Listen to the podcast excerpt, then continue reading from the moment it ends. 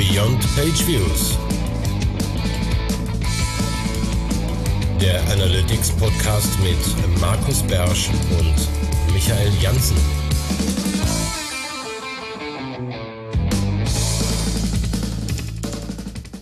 Willkommen bei deinem Lieblings-Analytics-Podcast. Hier spricht Michael Jansen und virtuell neben mir sitzt Markus Bersch. Hallo für diese Folge. Wir Genau, sind ja nicht nur irgendein Analytics-Podcast. Wir sind einer der führenden deutschen Webanalyse-Podcasts. Du musst das Zitat da hinzufügen. Die, Ja. die, die Zitatfüßchen von Genau. Von, hab ich vergessen. Elfwalker. Ach, Elfwalker. genau, Elfwalker, genau, richtig. Ja. Ja. Ja, sorry, ich heute, bin ja, völlig durch den Wind. Es ist ein verrückter Tag. Aber es liegt, ähm, passt zu unserem Thema. genau. Darum machen wir heute auch eine verrückte Folge. Es gibt Ja. diesen Monat kein Ding des Monats. Wir packen alles in eine Folge. Wir nennen das dann ja immer Sommerpause, wenn wir nur eine Folge pro Monat senden. Aber wir haben ein paar News mitgebracht. Es ist relativ ruhig gewesen, finde ich. Ja, Ähm, aber wir haben ein bisschen Renting dabei, ein bisschen äh, Rumgemotze von uns vielleicht, ein wenig was. Äh, aber schauen wir mal, was uns das jetzt so bringt.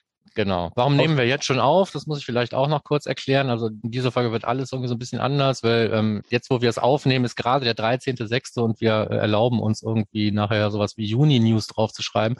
Es ging einfach nur nicht anders, weil bei uns terminlich oder speziell bei mir ab nächste Woche ist der Monat eigentlich rum. Und äh, da war nichts zu machen. Und damit wir euch irgendwas liefern können, nehmen wir halt jetzt heute diese, diesmal wird alles anders Folge auf.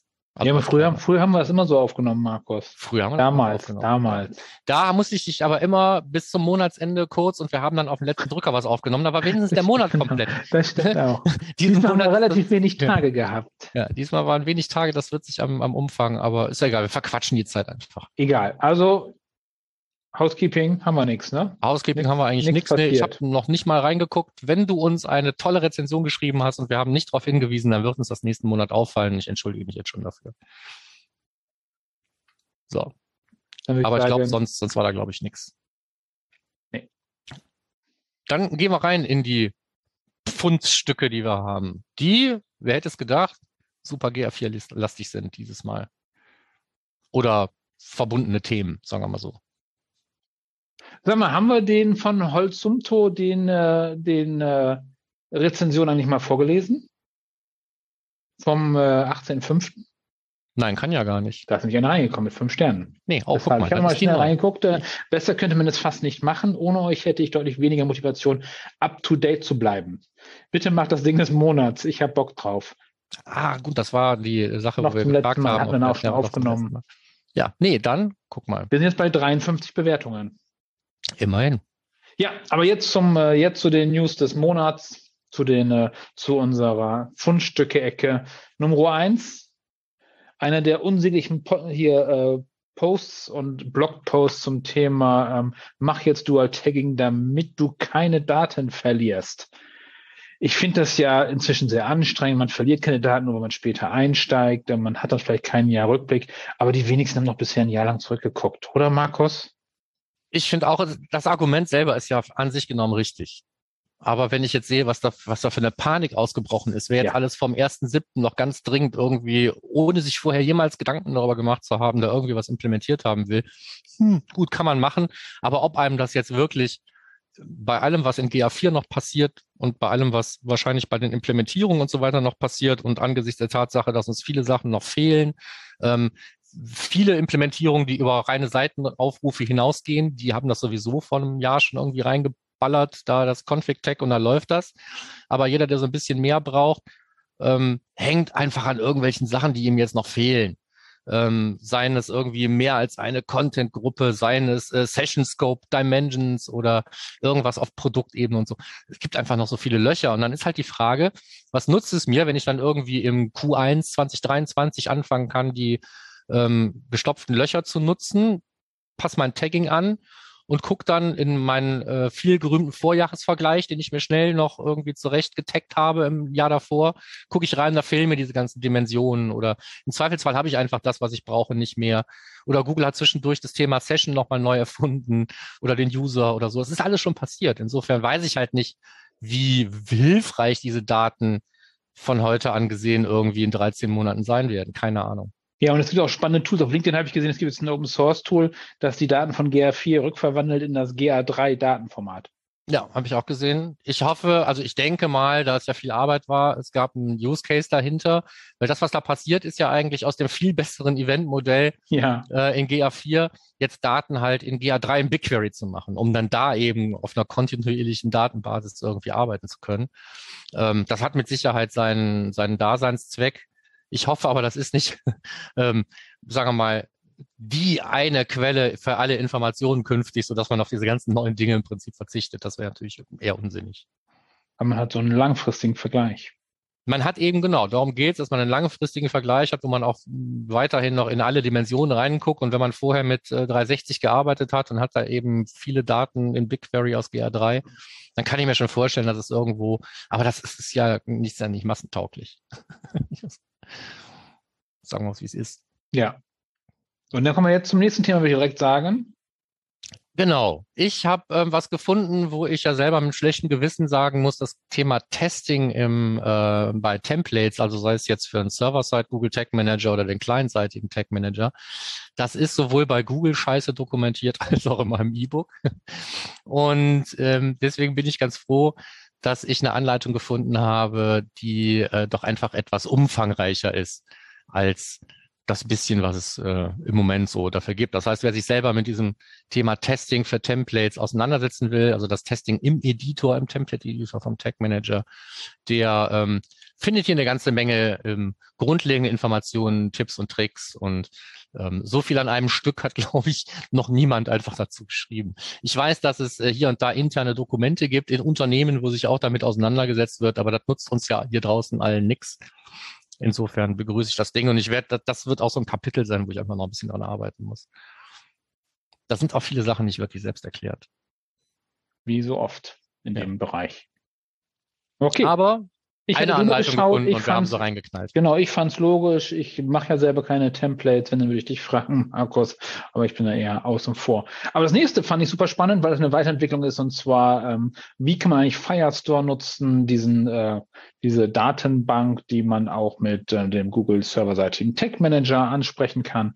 Und da gibt es bei morstade.de ähm, den Use Case, wie man Transaktionen deduplizieren kann. Das heißt, jede Transaktions-ID nur einmal schicken, damit man nicht doppelte Umsätze hat, was immer noch sehr häufig vorkommt. Und das ist eigentlich die cleverste Lösung bisher, oder, Markus?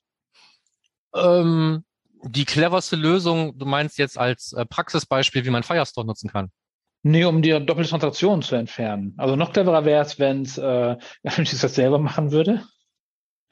Aber, Ja gut, also ich weiß ja nicht, ganz ehrlich, da, fehlen halt noch Erfahrungswerte. Ähm, unter ganz vielen Bedingungen war ja sogar Universal Analytics durchaus in der Lage, Transaktionen zu deduplizieren. Nur in der gleichen Sitzung. Ja, ja. Ja, Äh, ja. aber auch, das war ja schon mal was. Ne? So. Okay. Und äh, wie, wie gut ähm, äh, GA das macht, habe ich ehrlich gesagt noch gar nicht ausprobiert. Ich habe noch nie versucht, in einer Sitzung die gleiche Transaktion mit der gleichen ID mehrfach irgendwie zu schicken und gucken, was dabei rauskommt. Das sollte man vielleicht einfach mal tun. Aber ja, also zum, zum, zum Deduplizieren, das am Server zurückzuhalten, ist natürlich äh, grundsätzlich eine gute Idee, weil du am Server auch Informationen haben kannst. Jetzt gerade eben mit der, mit der Promise API. Ich kann ja APIs was fragen und auf das Ergebnis warten. Das heißt, ich könnte da auch sowas machen wie, ja, ich schicke sie erst an Google Analytics, ähm, wenn ich gesehen habe, dass äh, das mit dem Zahlungsprocessing wirklich funktioniert hat oder wenn irgendwelche anderen Sachen ähm, erst funktioniert haben oder wenn ich mir dann Daten äh, aus der aus dem CRM geholt habe, um die dann damit irgendwie in die Transaktion reinzuschreiben, die deduplizierte. Das sind alles irgendwie gute äh, Ideen und das funktioniert natürlich am Server am besten. Im Client würde ich es auch nicht machen wollen, vieles davon. Was nicht heißt, dass man, dass man die alten Methoden äh, zur Deduplizierung jetzt alle wegschmeißen sollte. Also das Guck. clientseitige Deduplizieren. Das sollte man ruhig beibehalten, finde Ja. ich. Ja, wenn ich es am Client schon erkenne, muss ich den Server nicht damit nerven. Ähm, und doppelt gemoppelt hält sowieso immer besser. Sowieso, immer das Beste. Auch Page-Views immer doppelt schicken. Man weiß ja nie, oder was meinst du jetzt? Nee, genau. Ja, in Page muss am besten auch doppelt schicken. Ja, solange man die in zwei Properties schickt, ist ja alles in Ordnung. Ähm, was ich auch finde, ist, ähm, dass, äh, also ich fand es interessant, ich fand es von der Art und Weise, wie es aufgebaut wurde in Firestore, fand ich es ganz interessant. Weil da im Prinzip jede Transaktion ein eigenes Dokument ist. Ich hätte jetzt zum Beispiel einfach ein Dokument gemacht, wo einfach die IDs reingekloppt werden. Aber das ist wieder eine ganz andere Geschichte. Aber wie man es baut, wie man es auch immer baut, Firestore ist eine gute Idee. Ne? Schweine schnell. Und äh, um sowas wie, ich habe eine Transaktion, ja oder nein abzulegen, ist sie alle, alle naslang gut genug. Nächstes ja. Thema. Nächstes Thema, können wir gerne machen. So, was wäre das nächste Thema gewesen? Du hattest hier noch äh, savio.no. Ach so, genau, ja. Ähm, das Ding habe ich mir im Detail, muss ich gestehen, weil es relativ kurzfristig noch hier reingekommen ah, ist. Ich hatte gehofft, dass du es angeguckt hast. Also angeguckt habe ich es mir schon, aber ähm, ähm ich habe es mir im, im Detail ähm, jetzt nicht äh, durchgespielt. Ja, aber es geht darum, im Prinzip zu sagen, ich habe ja sowieso an meinem Server-Side GTM kommen alle meine Events an, auch mit ihren Parametern und sonstigen Schnickschnack. Und was viele Leute ja brauchen, ist eine Dokumentation. Und hier ist die Idee, einfach hinzugehen und zu sagen, ich mache mir mit meinem Server-Side GTM und mit Hilfe von Firestore, wahrscheinlich um so ein bisschen, das ist das der Punkt, den ich noch nicht wirklich mir genau angeguckt habe im Detail, ein bisschen in Kontrolle darüber zu haben, was habe ich schon dokumentiert und was nicht, wird wahrscheinlich Firestore genutzt und Dinge, die man dann noch nicht hat, landen dann einfach in einem Google Sheet. Das heißt, am Ende des Tages hast du eine komplette Dokumentation dessen, was da also an Events mitsamt seinen Parametern durch den Endpunkt läuft in Google Sheets. Das fand ich eigentlich sehr interessant. Ich auch. Ähm, weil man damit nämlich Qualitätssicherung machen kann, weil in der Regel hat man ja so einen Plan schon. Den hat man nämlich erstellt, bevor man das ganze Tagging aufgebaut hat. Und hier mal so einen Soll-Ist-Vergleich zu machen, um nochmal ja. weiterzudenken. Man könnte ja in dem Dokument auch eigentlich sagen, das erwarte ich und dann gucken wir, ob das wirklich so ankommt und Alerting und ich weiß nicht was. Ja. Ähm, da ähm, Firestore und den Server-Side GTM zu involvieren, finde ich gar nicht so verkehrt. Der Markus Stade, von dem wir ja gerade noch geredet haben, macht ja häufiger auch solche Geschichten, aber das basiert dann häufiger eher so auf BigQuery. Ne? So, das heißt, was ist im BigQuery angekommen?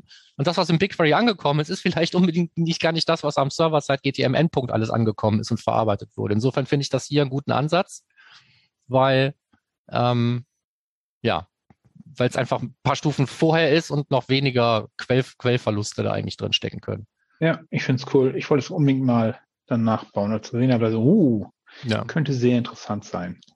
Ja, du, ich würde das gerne mal nachbauen. So, da wir ja heute kein Ding des Monats haben. Ähm, wie sieht's denn hm. aus mit deiner Bucketlist? Du hast doch bestimmt auch irgendwie so ein Ding, wo du sagst, daran muss ich mich mal beschäftigen und dann hast du wahrscheinlich irgendwie so eine Blogartikelliste. Das muss ich mir alles noch in Ruhe durchlesen. Oh ja, ich habe Pocket. Da ist ganz, ganz ja. viel drin, was ich noch tun muss und lesen muss. Ähm, also ich ja. muss gestehen, seit diese ominöse Ankündigung des Todestags von Universal Analytics raus ist, wächst dieses Ding bei mir ins Unermessliche, weil ich eigentlich ja. gar keine Zeit mehr habe, mich irgendwas mit, mit irgendwas zu befassen, außer den Dingen, ähm, von denen ich weiß, dass ich die sowieso übermorgen brauchen werde. Ja. Ähm, oder es ist GA4. Es ist nur noch GA4. Ich könnte kotzen. Ja. Ja. GA4 ist für mich wie Tetris. Als ich, als ich mit Tetris angefangen habe, war es auch so, ich konnte die Augen nicht mehr zumachen, ohne dass ich diese Steine runterkommen sah. Und jetzt so ähnlich geht's mir jetzt mit Eventplänen für Google Analytics 4. Ich sehe nichts anderes mehr, wenn ich die Augen schließe. Zum Heulen. Ja. Ja, ja, also ich habe ich hab für, für nachher noch ähm, Google Analytics 4 ähm, containerübergreifende Konfigurationstags. Äh, Ob das möglich ist, muss ich mal testen. Theoretisch, ich würde sagen, nein. Muss ich mal testen. Containerübergreifend. Also, wenn du mehrere Container auf einer auf einer URL hast. Ah, ja. Und in allen möchte ich gerne in die Property reinschießen. Ja. Was passiert, wenn ich zwei Configuration Tags schicke? Aber ich muss das ja referenzieren in meinen einzelnen Tags. Schmaus. Nee. Also Markus guckt gerade auch sehr merkwürdig. Also, also bisher ein normales Setup hatten wir auch bei, bei, bei Großkunden, wo es einen großen Container weltweit gibt, wo ganz viel drin ist und dann, was man selber basteln darf für das jeweilige Land, war im eigenen Container drin. Das war aber mhm. jeweils die gleiche Property-ID bei Universal. Ich weiß nicht, wie sich da GA4 verhält. Nee, wenn ich ganz ehrlich bin, wegen des Conflict-Tags, ja, das müsste man. Ich, ich, okay, klar, es gibt mal, immer Gründe, warum man mehr als einen Container hat, ne? So, aber hassen kann man es immer, ne? So, also ja. eigentlich. Ja, ja. Ähm, das nur von meiner Bucket ist das gerade ganz oben drauf. Ja. Okay, also Firestore äh, kann was und es mhm. kommen Praxisbeispiele, da, so können wir es, glaube ich, zusammenfassen. Das ja. ist eigentlich ganz schön. Ähm, dann haben wir hier auch so ein Twitter-Fundstück mehr oder weniger. Also in der ähm, Hilfe bei Google äh, steht drin, ab wann dieses Kardinalitätsproblem, wo wir beim letzten Mal in unserem GA4-Ding des Monats so drüber rumgejammert haben, wann das auftritt. Also zur Erinnerung nochmal, Es geht darum, dass es ja diesen, das Dataset gibt, auf dem alle Standardreports basieren. Und in dem kann eine große Menge unterschiedlicher Werte in einem Feld selbst dann zum Problem werden, wenn dieses Feld überhaupt nichts mit der Auswertung zu tun hat, die ich gerade betrachte. Ja, äh, unser Lieblingsbeispiel war die Page Location. Also selbst wenn die Page Location nicht in meinem Report drin ist, kann, können also 33 Milliarden verschiedene URLs bei der Page Location durchaus das Standard-Dataset und die Standard-Reports ähm, negativ beeinflussen. Und in der Hilfe bei Google steht drin, dass das schon anfängt bei, unter, bei mehr als 500 unterschiedlichen Werten an einem Tag. Ja, dass die eventuell High Cardinality sind. Da steht, dass man das in Betracht ziehen kann, dass sie das sind, Markus. Ja. Die sagen nicht, was dann Ich würde passiert. 500 unterschiedliche Werte an einem Tag auf keinen Fall in Betracht ziehen äh, für irgendetwas, was mit High anfängt. also nicht nach 1970. Und ähm, es wird langsam, sicher wird es immer lächerlicher. Ja. Ähm, führt dann eben zu so Sachen wie, ach komm, wir senden überhaupt keine Parameter mehr. Ich meine, das ist gut für den Datenschutz und so, ne? Aber ähm, ist doch albern. Wie kann man heutzutage ein Tool bauen? Ähm, aber gut, das haben wir ja letztes Mal schon gehört. Aber die Parameter kannst du ja senden, du kannst ja nur nicht eine Oberfläche auswerten. Ja, in BigQuery sind sie ja drin. BigQuery sind sie ja drin. Ja, ja. Du, kann, du kannst doch Parameter auch in der Oberfläche auswerten. Ja, aber dann hast du halt, dass sie dann äh, Kardinalitätsprobleme hervorrufen. Ja, gut, wenn du sie sendest, sind sie da. Wenn du sie bis in BigQuery reinbekommst, dann hast du sie gesendet, die Parameter. Ja. Sollen sie sonst da hinkommen. So. Und wenn du sie sendest, dann sind sie eben Teil des Problems für all deine Standardreports. Ja, auf jeden Fall gibt es hier diese 50.000 pro Tag unterschiedliche Dimensionsvalues. Das ist das, was im GA4-Bereich steht. Was genau von den beiden jetzt stimmt, wissen wir nicht. Markus. Ja, diese 50.000 ist das einfach das, das Zeilen-Reporting-Limit, ab wann damit Other zu rechnen ist. Ne? Aber wir wissen ja jetzt eben, dass durch Kardinalität eben auch bei zehn Zeilen schon Other vorkommen kann. Das ist natürlich total Banane. Das, das kann das eine und das andere gilt sowieso. Also selbst wenn du ähm, einen ungesampelten Report bekommst, weil alles in Ordnung ist und du hast dann eben aber mehr als 50.000 Zeilen, hast du auch ohne Kardinalitätsproblem nachher ein Other drin. Das ist das, was da eigentlich drin steht in der Hilfe. Weil das sind die normalen Reporting Limits. D'accord? Na, die 50.000 sind einfach nur ähm, über alle Dimensionen hinweg die Werte, nicht die Zeilen, sind über alle Dimensionen hinweg die Werte. Steht da. Ja, die Werte, die sich dann ja, wenn das Teil deines Reports ist, in Zeilen umwandeln würden. Nee, also, aber wenn du sie alle anzeigst. Wenn ich ein Feld reporte und da sind mehr als 50.000 Werte drin, dann habe ich mehr als 50.000 Zeilen in diesem Report. Nee, in allen Dimensionen. 50.000 in allen Dimensionen. Ach so. Steht da. Darum habe ich da reinkopiert in die Show Notes. Die 50.000 unterschiedlichen Werte in allen Dimensionen. The total values of all dimensions in a property. Komplett so, das ist ja noch Zahl. eine andere Geschichte. Okay. Ja, ja warum? Das ist eine komplett absurde Zahl. Es geht nicht um Link folgen sollen. Das ist ja dann noch bekloppter. Ja. ja. Das dürfen alle Werte dürfen, der Dimension dürfen nicht ja. 50.000 überschreiten. Also alle Kombinationen. Also, also wer baut sowas? ja. Ähm, Egal, dann schnell zum nächsten Thema. Also nein, aber wirklich diese Kanalität scheint ein Problem zu sein. Ich hoffe, das geht noch weg. Ich hoffe auch, das geht noch weg. So kann es nicht bleiben. Ja, ansonsten müssen wir halt alle zu Adobe wechseln. Und dann stellt sich uns natürlich die Frage, was überhaupt für ein Produkt Wobei, achso, nee, aber bevor du darauf eingehst. Mensch, das haben wir die super. Entschuldigung. Nee, weil Adobe ist ein gutes Beispiel. Hatte jemand gepostet, dass bei Adobe sind das die am Ende die kleinen teiligen ähm, Werte, die werden dann unter ASA zusammengefasst. Das heißt, die, die nicht relevant sind, eventuell. Ja. Und in Google Analytics sind einfach irgendwelche. Genau. Also in, in, in, in, in Universal Analytics war das auch noch vernünftig. Ja. Ja, da war dann eben, Other hattest du dann, wenn du dann, ich sag mal, nach Seiten aufrufen oder sowas sortiert hattest, war Other halt nicht oben. war dann relativ weit unten, ähm, waren dann natürlich auch eine große Zahl und darunter kamen noch welche mit zwei, drei, vier, fünf Seiten aufrufen, aber die waren dann offensichtlich relevanter als der Rest, die dann unter Other sich zusammengetan haben. Weil da unter Other hat sie nicht stehen, was, weiß ich nicht, so Card oder so. Also, du weißt ja hier nicht, was da fehlt. Ne? So, warum war denn keiner auf unserer Checkout-Seite? Ja, vielleicht ist unter Other. Also ja. das sind alles so, so, so, so, so, so ähm, Diskussionen, die, die kommen schon, die, die sehe ich schon auf uns zukommen. Also. Ja. Aber von wegen Adobe, welches Produkt denn nun, Markus? Ja, weiß ich nicht. Also es gibt ja dieses Adobe Customer Journey Analytics, was glaube ich relativ neu ist. Und das alte Pferd gibt's auch noch, Adobe Analytics. Und ich habe keine Ahnung, was der Unterschied ist. Ich muss aber auch nicht wissen. Zum Glück weiß es aber jemand und der hat drüber geblockt. Ja. So. Ähm, Link gibt es in den Show Notes. Genau. Aber ich glaube, allgemein ist da ähm, beim äh, Frederik so ein bisschen das Thema ja gut untergebracht. Ne? Also wer irgendwas ja. zu Adobe Analytics und Implementierung oder Auswertung oder irgendwelche Tools oder irgendwelche Tricks oder hilfreiche äh, Dokumente haben will, der kommt ja wahrscheinlich an diesem Frederik Analyst genau. überhaupt nicht mehr vorbei. Ja. Das ist dann mal so. Ja? Deswegen bin ich froh, dass der wenigstens auch noch mal was schreibt, was nichts mit Google Analytics zu tun hat, damit wir überhaupt mal was anderes irgendwie ja, schon danke, haben. Das war es, glaube ich, jetzt. Ne? Das war unser einziger Lichtblick. Der Rest ist alles Google. Google Ads hätten wir noch im Angebot. Ah, Google Ads haben wir noch im Angebot. Aber das ist immer noch Google Mist.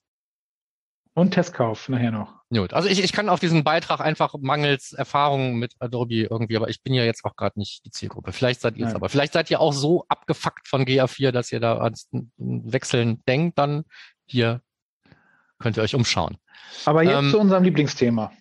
Jetzt zu unserem Lieblingsthema Blogbeiträge, die wir so nicht geschrieben hätten.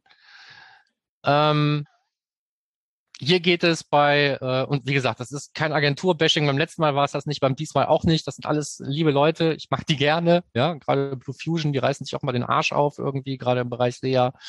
Aber jetzt steht hier Consent Mode und Enhanced Conversions, so schließt du deine Datenlücken.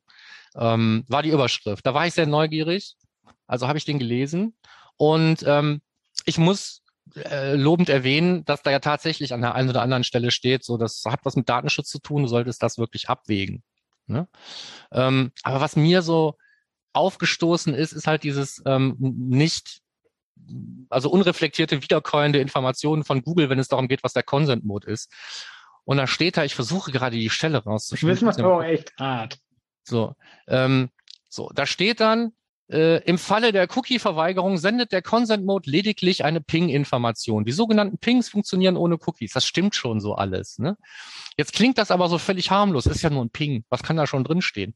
Ähm, es ist ja so, wie wir beim letzten Mal schon gesagt haben, der Consent Mode ist im Prinzip das komplette Full-Blown Tracking mit allen äh, Informationen, auch den aktiv aus dem Browser ausgelesenen Dingen, an denen sich das TTDSG zum Beispiel stoßen würde, wenn man es mal genau gelesen hätte. Ähm, abzüglich der Cookies. Das heißt, die Client-ID ist halt nicht wirklich persistiert und deswegen ändert die sich von einem Seitenaufruf zum anderen. Ansonsten ist das aber alles, was dann da versendet wird. Und, und Ping ist so, so, hier, hier, Ping. So. ähm, das ist kein Ping, das ist ein Boing, je nachdem, was da ist. Wenn, wenn ich da jede Menge Dimensionen dranhänge, die gehen alle mit rüber. Und wenn da eine gehashte E-Mail-Adresse an, anhängt für den Fall, dass ich Consent habe und damit irgendwie die Conversions API noch beballern will, dann hängt das da auch alles mit drin. Der einzige Unterschied sind die fehlenden Cookies und halt dieser kleine Marker, der sagt, ey, ist im Consent-Mode erhoben worden. Und auf der anderen Seite sitzt dann jemand, der macht da was draus oder nicht. Wir haben aber keine Kontrolle drüber. Und deswegen finde ich den Consent-Mode immer noch scheiße. Und kann ihn nicht empfehlen. Auch wenn es natürlich, die, weil alles, was hier so unter so funktioniert steht, stimmt natürlich, so funktioniert Ich finde aber, so sollte es nicht funktionieren. So. Okay, also Consent Mode haben wir noch keinen Freund von. Nein, werden wir auch nicht. Ist schwierig. Ja, aber es ist, meine, es ist klar, und das ist gerade das im Bereich ähm, äh, SEA dann irgendwie nach, nach diesen Dingen dann eben auch gefordert wird. Da kommt ja auch der Consent Mode überhaupt her oder dieses ganze Ding mit den Enhanced Conversions, wo jetzt auch Google gerne irgendwelche ähm, äh, Hashes oder sonstige Daten schicken lassen möchte, um rauszufinden, wer ist denn das? Ähm, und das dann da, und da steht ja auch zu Recht dann drin, bevor du das einbaust, sprich das mal mit dem Datenschützer ab. Ja, und mach es vor allen Dingen auch nur dann, wenn du es dann auch darfst. Es geht ja nicht darum, dass man das grundsätzlich nie darf. Aber viele denken dann irgendwie, ja, gut, wenn ich das eine nicht mehr darf, dann nehme ich ja diese Ersatzgeschichte und schicke das dann alles irgendwie unreflektiert durch die Welt. Dann, dann lieber Cookies, finde ich. gut, genug gejammert. Wolltest du mal? Ach so, ähm, ja, dann hätten wir fünf tolle GA-Features in der Analytics-Kiste. Mhm. Da hast du immer ein Fragezeichen reingeschummelt, ob das äh, tolle GA-Features sind oder ob es tolle Features sind. Ne, ich weiß nicht, ob die alle toll sind. Okay, fangen wir von, von, vorne an. BigQuery Export. Genau. Zweifelsfrei toll, wenn man es brauchen kann. Ne? So, ne? Funnel-Analysen? Super. Voll geil. Heute noch darüber geredet, ja, die blöden toten Funnels, also die, die toten Zieltrichter Dummen, bei den ja. alten GA-Zielen, der letzte Nee, ich also. Funnel ist super. Fahrtanalysen auch hier. Fast geil. Ja, ja, ja. Fahrtanalysen fehlt mir ein wesentliches Merkmal, um ähm, ein total unterschätztes, aber super nützliches Feature aus Universal Analytics auch einem wieder zurückzubringen, nämlich die Navigationsübersicht. Ja. Klar ist die Fahrtanalyse sowas ähnliches wie die Navigationsübersicht. Die Navigationsübersicht konnte aber was, was die Fahrtanalysen noch nicht können und ich hoffe, die lernen das noch, nämlich Contentgruppen zu verwenden. Dass ich einfach sehen konnte, wer hat es denn überhaupt geschafft, aus Contentgruppe Blog in Contentgruppe Shop oder sowas, ne? Das, was ich Leuten immer erzähle, so, ja, macht eure Shop, äh, also was die SEOs immer erzählen, ne? Mach einen geilen Blog und dann verkaufst du nachher in deinem Shop unheimlich viel. Und dann heißt es aber, wir können aber keine kommerziellen Links da reinmachen, das ist schlecht fürs Ranking und so.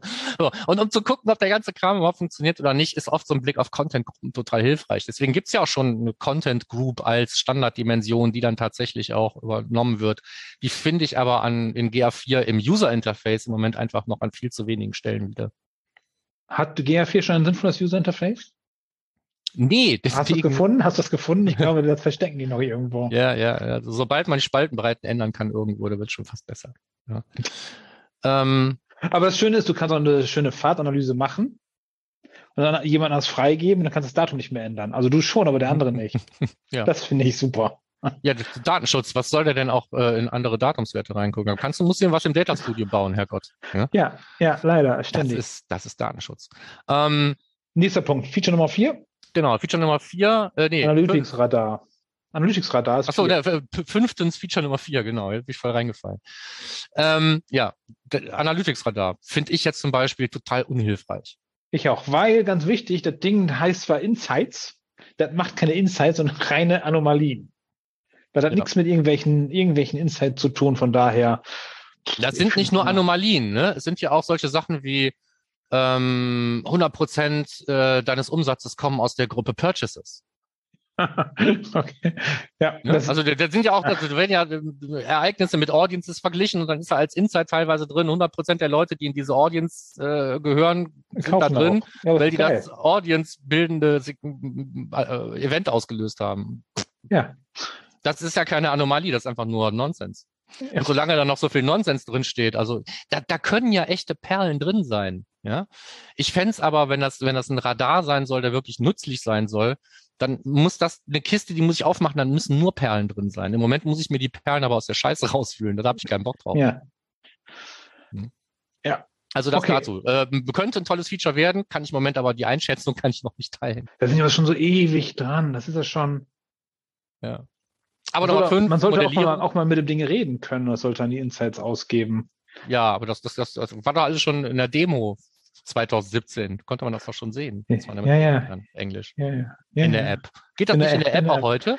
Ja, geht bestimmt, es war ja nie sinnvoll. Nee, aber in der App müsste das heute auch mit Fragen und Antworten. Ja, auf Englisch, ja. Okay, Punkt Nummer fünf. Ja, Modellierung, also Modellings. Ja. Äh, ja, auch natürlich ein Feature, was mehr oder weniger unverzichtbar sein wird, wenn man sich das nicht selber bauen will, alles. Also als Wo- Feature finde ich diese ganze Modelliergeschichte in GA4 schon sinnvoll. Ah, Hat seine Implikationen. Äh, Ich, man muss sich auch an vieles gewöhnen. Ja, da steht da plötzlich irgendwas, das habe ich gar nicht gemessen. das muss ich erstmal durch den Hals kriegen.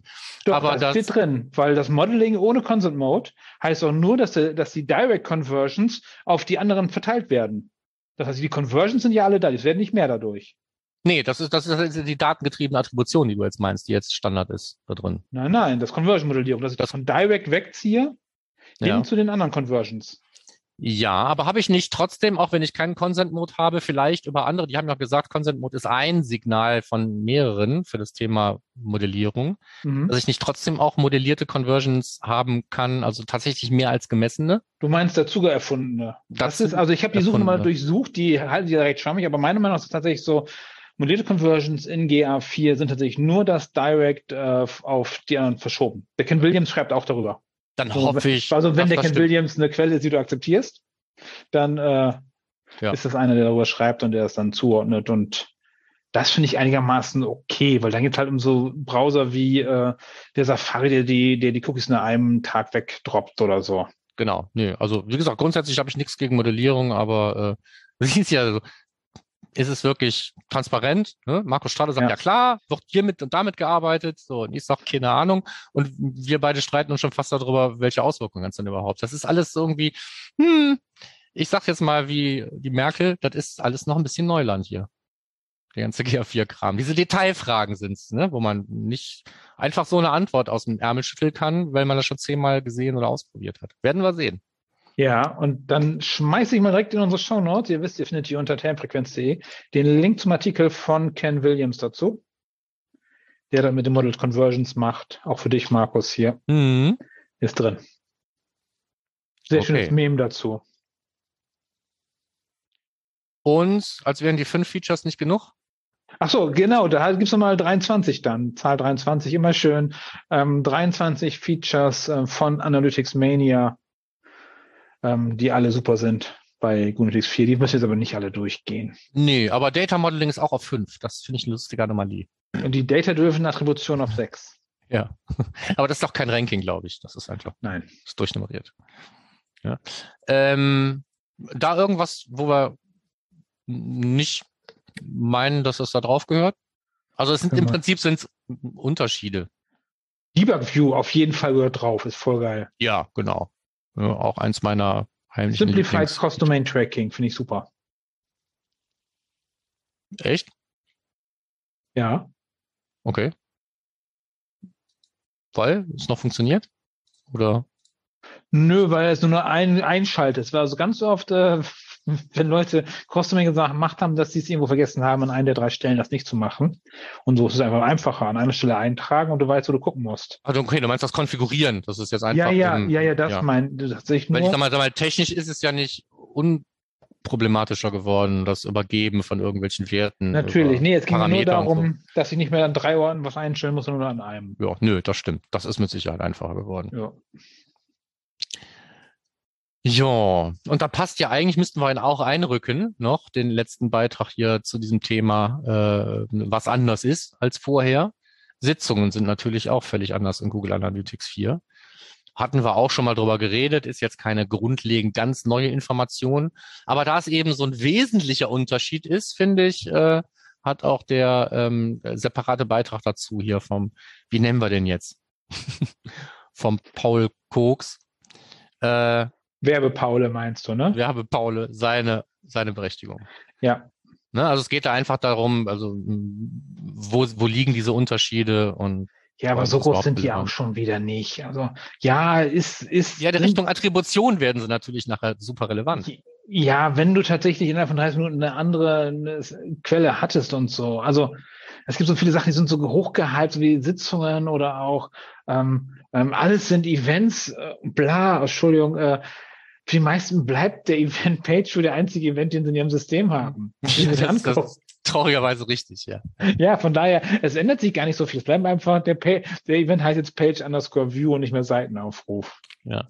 Ja, nee, die Leute, die das gut finden, sind die aus Datensicht da drauf schauen im Prinzip. Ne? Also ja. so im, im Tool selber kannst du ja auch wirklich wurscht sein eigentlich.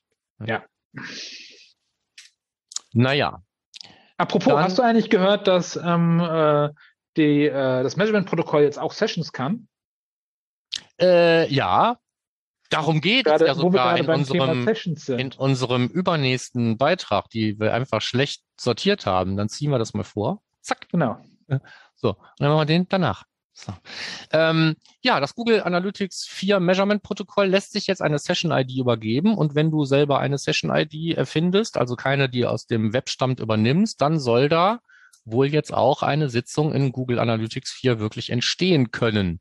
Rein also für über das Measurement-Protokoll. Für diejenigen, die das nicht wissen, bisher konnte man über das Measurement-Protokoll keine Sitzung eröffnen. Das heißt, man konnte nicht komplett über das Measurement-Protokoll arbeiten, sodass es äh, Workarounds gab von Anbietern, die dann halt irgendwas erfunden haben oder irgendwie anders gelöst haben. Auf jeden Fall. Jetzt scheint es tatsächlich möglich zu sein, ähm, das einfach zu starten. Ähm, eine Session. Markus, schon ausprobiert? Nee, noch nicht ausprobiert ähm, aber eben jetzt ja vor kurzem erst gelesen. Es würde bedeuten, dass man, wenn man keine großen Anforderungen an das Tracking hat, vielleicht tatsächlich ein, eine Art Ersatztracking in GA4 nur über das Measurement-Protokoll hinbekommen könnte, was natürlich super ist, weil dann muss man nicht immer so tun, als wäre man eigentlich ein Browser. Das ist im Moment die einzige Lösung. Ja. Und ähm, diese Einschränkung ist halt deswegen vielen Leuten auf die Füße gefallen, weil das bei Universal Analytics noch völlig anders war. Bei Universal Analytics war es völlig fein, aber das Measurement-Protokoll, all das zu senden, was aus dem Browser kommt. Kunststück, weil es ja das gleiche war. Ne? Das heißt also, das, was der Browser gesendet hat, war eben im Format des Measurement-Protokolls und das konnte man eben auch selber senden. Und jetzt ist das ein bisschen was anderes. Ja. Äh, aber mit der, mit der Fähigkeit, also mit der oh, hoffentlich tatsächlich bestehenden Fähigkeit, so wie wir es verstanden haben, Sitzungen nun auch zu erzeugen, wird es dann doch wieder deutlich nützlicher. Wirst du nachher testen, gehe ich von aus. Ich werde das auf jeden Fall noch testen, das gehört mit auf diese komische Liste. Und das steht weiter oben, weil es viel einfacher ausprobiert ist als diese ganze Riesengeschichte mit Firestore und Google Docs Ja. und sonst was.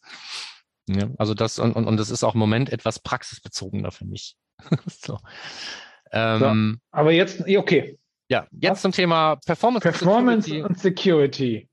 Also ich habe, ich weiß nicht, wo ich drauf gestoßen bin. Es gab so eine, so eine, so eine, so eine, so eine, so eine, Webinarveranstaltung von Google zum Thema, zum Thema Server-Side-Tracking. Das hat mich natürlich getriggert.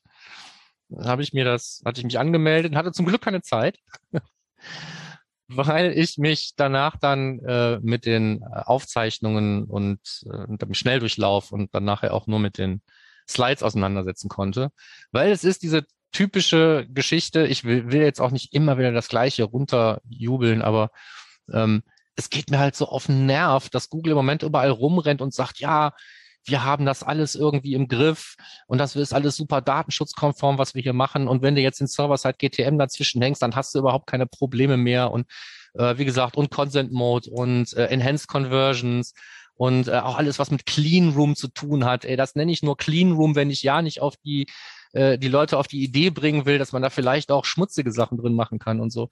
Ähm, also all dieses, ähm, die sich den Anschein äh, zu geben, sich um den Datenschutz zu scheren für so eine Ad-Company, finde ich halt irgendwie sehr zweischneidig. Und diese Veranstaltung passt da wieder genau ins Bild. Ja, also die einzigen Vorteile, die da verkauft werden, ist halt das, was tatsächlich stimmt. Ne? Du kannst Kontrolle übernehmen oder sonst was. Keiner sagt dir aber wie. Die sagen dir eigentlich, du installierst einfach das Ding, routest das alles da durch, klickst hier auf noch ein, eine Checkbox und dann ist alles datenschutzkonform. Das ist einfach großer Käse. Ah, das wäre aber noch ein langer Weg. Ja, es ist immer noch ein langer. So, jetzt ähm, ein, ein Rückblick auf das vorbereitende Gespräch vor der Aufnahme dieses Podcasts. Genau, da haben wir uns gegenseitig schwätzen unser ja immer so ein Leid bisschen. geklagt. Ja, und da wir, wir haben ja jetzt hier schon wieder eine ganze Menge rumgejammert in dem Podcast. Das tut uns auch ein Stück weit leid, aber es ist ein, ähm, ein Spiegel unserer jetzigen Situation. Viele Sachen sind halt gerade noch sehr frustrierend rund um Datenschutz und Google Analytics 4. Ist halt so. Aber es gibt auch noch ganz andere Ärgernisse, die gar nichts damit zu tun haben. Und eins davon wollten wir jetzt einfach auch noch mit euch teilen. Genau, und vielleicht gibt es da ja auch irgendwie Umdenken, mal irgendwo, dass jemand denkt, ach, das kann ich ja mal einbauen oder ich mache da mal ein Ticket für auf, ich habe hier noch Story Points übrig für den nächsten Sprint. Und zwar geht es darum, dass man, wenn man ähm, Analytics implementieren möchte, wenn man Text hier implementieren möchte, dass man dann Testkäufe durchführen muss. Oder sollte zumindest. Man kann einfach darauf hoffen, dass es funktioniert. Das passiert oft genug. Ich habe es ja eingebaut, jetzt muss es funktionieren. Und ähm, da ist uns aufgefallen, dass wir das gleiche Problem haben. Und ganz auf Markus, du, du bist jetzt Kunde bei Klarna deshalb? Nee, ich hab, hat ja nicht geklappt. So, aber ich hätte werden müssen. Genau. Das Problem ist nämlich, dass es dann äh, irgendwelche Zahlungsanbieter gibt, die man nutzen soll, oder dass es keine Möglichkeit gibt zu testen, ohne irgendwie zu bezahlen in ganz vielen Systemen.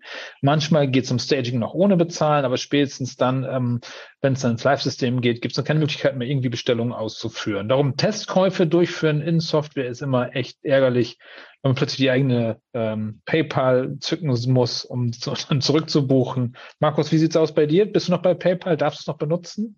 Ja, ich bin noch bei PayPal, aber ich werde es einfach nicht mehr für Testkäufe benutzen, weil die mich tatsächlich auch schon angeschrieben haben. Und da stand freundlich formuliert drin, bist du eigentlich so blöd zum Einkaufen oder was soll die Storniererei hier, ne? So. Und dann habe ich irgendwann gesagt, nee, das machen wir jetzt nicht mehr. Das ist ja mein, am Ende des Tages mein Geld. Es war ja auch noch mein eigenes Konto. Und das von der Firma will ich auch nicht riskieren. Also das ist Quatsch, ne? So. Und ähm, man verstehe uns nicht falsch. Ich finde es super, wenn es Staging-Umgebungen gibt, auf denen man bestellen kann, bis der Arzt kommt. Meinetwegen eben auch per äh, Vorkasse oder Rechnung oder sonst was. Ähm, das setzt einen aber weder in die Lage, auch mal die anderen Dinge vernünftig durchzutesten und vor allen Dingen alles, was nach der geplanten Implementierung schief läuft, läuft ja live schief. So, und wenn da irgendwas nicht mehr funktioniert, müssen wir eben auch live in der Lage sein, auch mal einen Testkauf zu machen, ohne durch 37 Reifen zu springen. Und das ist dummerweise in den wenigsten Shopsystemen vorgesehen. Da gibt es keinen User, bei dem dann vielleicht irgendwie die Vorkasse nochmal als Zahlungsweise freigeschaltet wird oder sonst irgendwas. Es gibt keine geheimen Parameter, in denen man sich wieder irgendwelche anderen Zahlungsweisen daherholt. Das ist ganz selten da, außer beim Digistore. Da gibt's einfach den Testkauf. Genau. Aktivieren, ja. So, dann hast du eine eigene Zahlungsweise Testkauf, das kannst du ruhig nehmen, da passiert nichts, keiner kriegt eine Rechnung, keiner kriegt ein Produkt, keiner muss was bezahlen, keiner verdient was. Das ist super. Und das, ich war, frage mich, warum das eigentlich nicht Standard ist in allen möglichen Shops. Weil keiner testet, kann ich doch antworten. Ja. Und in dem Zusammenhang ist mir eben auch aufgefallen, also ich weiß nicht mehr, was es für ein Shopsystem war, ob es ein Magento, ein Shopware, was auch immer, irgendwas Größeres, ähm, nicht Exotisches. Ähm, da hatten wir einen Kunde den Testkauf freigeschaltet, damit ich eben mit Testkauf als Zahlungsweise in des Shop kaufen kann. Und ähm, da frage ich mich dann nachher immer auch, wird das jetzt automatisch alles, was über diesen Testkauf bestellt wird, storniert? Oder wenn man jetzt vergisst, es auszuschalten, bestellen dann reale Kunden mit der Zahlungsweise Testkauf, kriegen ihre Waren, müssen die nur nie bezahlen oder so. Ähm, das ist teilweise, ähm, ich würde mir, ich würde mir wünschen, dass jeder Shop-Anbieter nicht nur daran denkt, dass man vielleicht auch ein Tracking braucht, sondern auch, egal, auch wenn man kein Tracking braucht, testen muss man auf jeden Fall. Und das sollte eigentlich in so einem System vorgesehen sein. Vielleicht ist es auch in vielen Systemen vorgesehen und keiner weiß, wie es äh, zu aktivieren ist. Aber in meiner Welt ist so, kann ich jetzt, wie kann ich live testen? Kann ich mir auch ein T-Shirt für machen. Ja. ja. Muss ich so oft, muss ich schon, schon wieder fragen und klären, ja, wieder ein T-Shirt. Ja. Gut.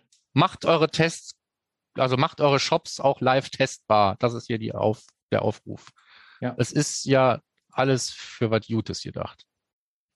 Okay, dann hätten wir nur einen Punkt in der Simo-Ecke haben wir noch einen Punkt in der Simo-Ecke. Da bin ich mal gespannt, wann ich das das nächste Mal brauche. Bisher weigere ich mich ja immer standhaft, mich irgendwie mit der Einrichtung von irgendwelchen ähm, Worum geht es überhaupt? Worum geht es überhaupt? Es geht um den Server-Side Google Tag Manager und um dessen Einrichtung ja. auf der Google Cloud Plattform. So, und wir sind es ja so gewohnt eigentlich, ähm, äh, hier trag mal da oder da jene E-Mail-Adresse ein und dann habe ich da Zugriff auf den Tag Manager, auf Analytics, auf sonst was. Das ist natürlich bei so einem Google Cloud Plattform Projekt so ein bisschen was anderes. Das heißt, damit man als externer Dienstleister in dem Google Cloud Plattform Projekt des Website-Betreibers, das sollte ja tunlichst sein sein, wenn er da seine Daten sammeln will, damit man da irgendwie tätig sein kann, um irgendwas zu machen, was weiß ich, eine Custom Domain zu mappen oder den Server äh, aus dem Testbetrieb in den Produktivbetrieb äh, hochzufahren oder sonst was, muss man halt eben auch Zugriff bekommen.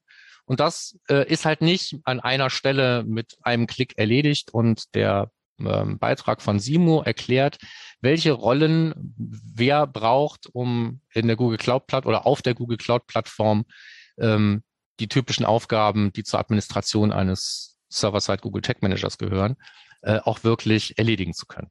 Ich habe das schon mal stundenlang probiert und dann verzweifelt aufgegeben. Also ich habe das Aber jetzt einmal mit der Anleitung. Ja. Ich habe es auch einmal versucht, das war dann immer so ein Ping-Pong.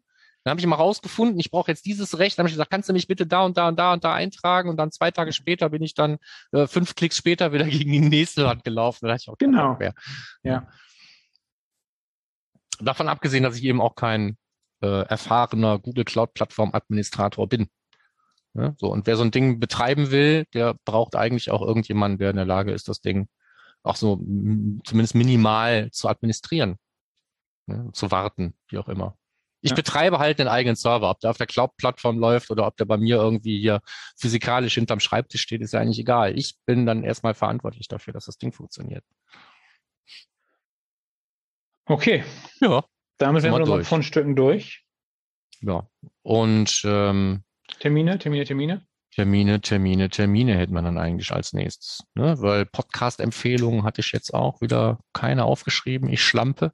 Ich habe aber auch okay. kaum Podcasts gehört die letzten Tage. Ding des Monats war, haben wir ausfallen lassen. Das ist jetzt einfach unser Gejammer gewesen. Das war dann das Gejammer des Monats. Und dann ist unser erster Termin, auf den wir hinweisen können, den aber auch gleich mit äh, einem Bonbon und einem Hinweis versehen, wäre das Measure Camp in Berlin. Das da am 25.06. stattfindet und Stand jetzt ausverkauft ist.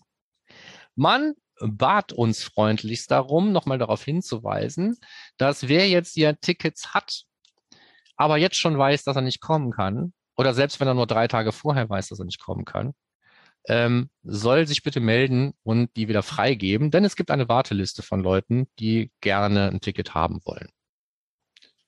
Äh, ich habe das beim letzten Measure Camp Berlin vor diesem ganzen Corona-Mist, habe ich das auch gesehen. Da waren also auch eine ganze Menge. Also ich meine, klar, bei kostenlosen Veranstaltungen gibt es immer so eine gewisse Rate an Leuten, die nicht aufkreuzen. Aber ähm, da lag nachher am Ende der Veranstaltung so ein halber Tisch noch, weil nicht abgeholt hat Badges. Das wäre ja mhm. tragisch. Ne? So. Das heißt, wer es jetzt schon weiß, er kommt da nicht hin oder weiß ich nicht, weil sich die Corona-Lage verschärft, will er nicht oder was auch immer, gibt die Tickets zurück. Dann äh, findet sich vielleicht noch jemand, der gerne dahin möchte. Wenn du zu den Leuten gehörst, die gerne dahin möchten, noch kein Ticket hast und vielleicht auch schon auf der Warteliste stehst, die ersten beiden, Reihenfolge von oben nach unten zählt, die ersten beiden Kommentare unter dem Beitrag, sobald der hier veröffentlicht ist, also bei termfrequenz.de unter den Show Notes. Ich dachte, der letzte Kommentar gewinnt. Nee, wir machen das einfach mit den ersten zwei Kommentaren. Sonst müssen wir nämlich so lange warten und vielleicht kommen ja auch gar keine. Wissen wir nicht. Deswegen sage ich jetzt einfach ganz kackenfrech die ersten zwei Kommentare, ähm, die äh, sollten sich beim Kommentar so zu erkennen geben, dass wir die anschreiben beziehungsweise die Kontaktdaten weitergeben können und dann kriegt ihr noch ein Ticket auf uns. Prost.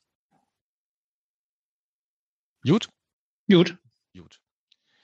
So, und ansonsten habe ich äh, eigentlich nur noch, weil es auf meine Terminliste auch passt die Campix am 4. und 5.7. und eben eigentlich auch die Contentix, die dann ja danach noch stattfindet.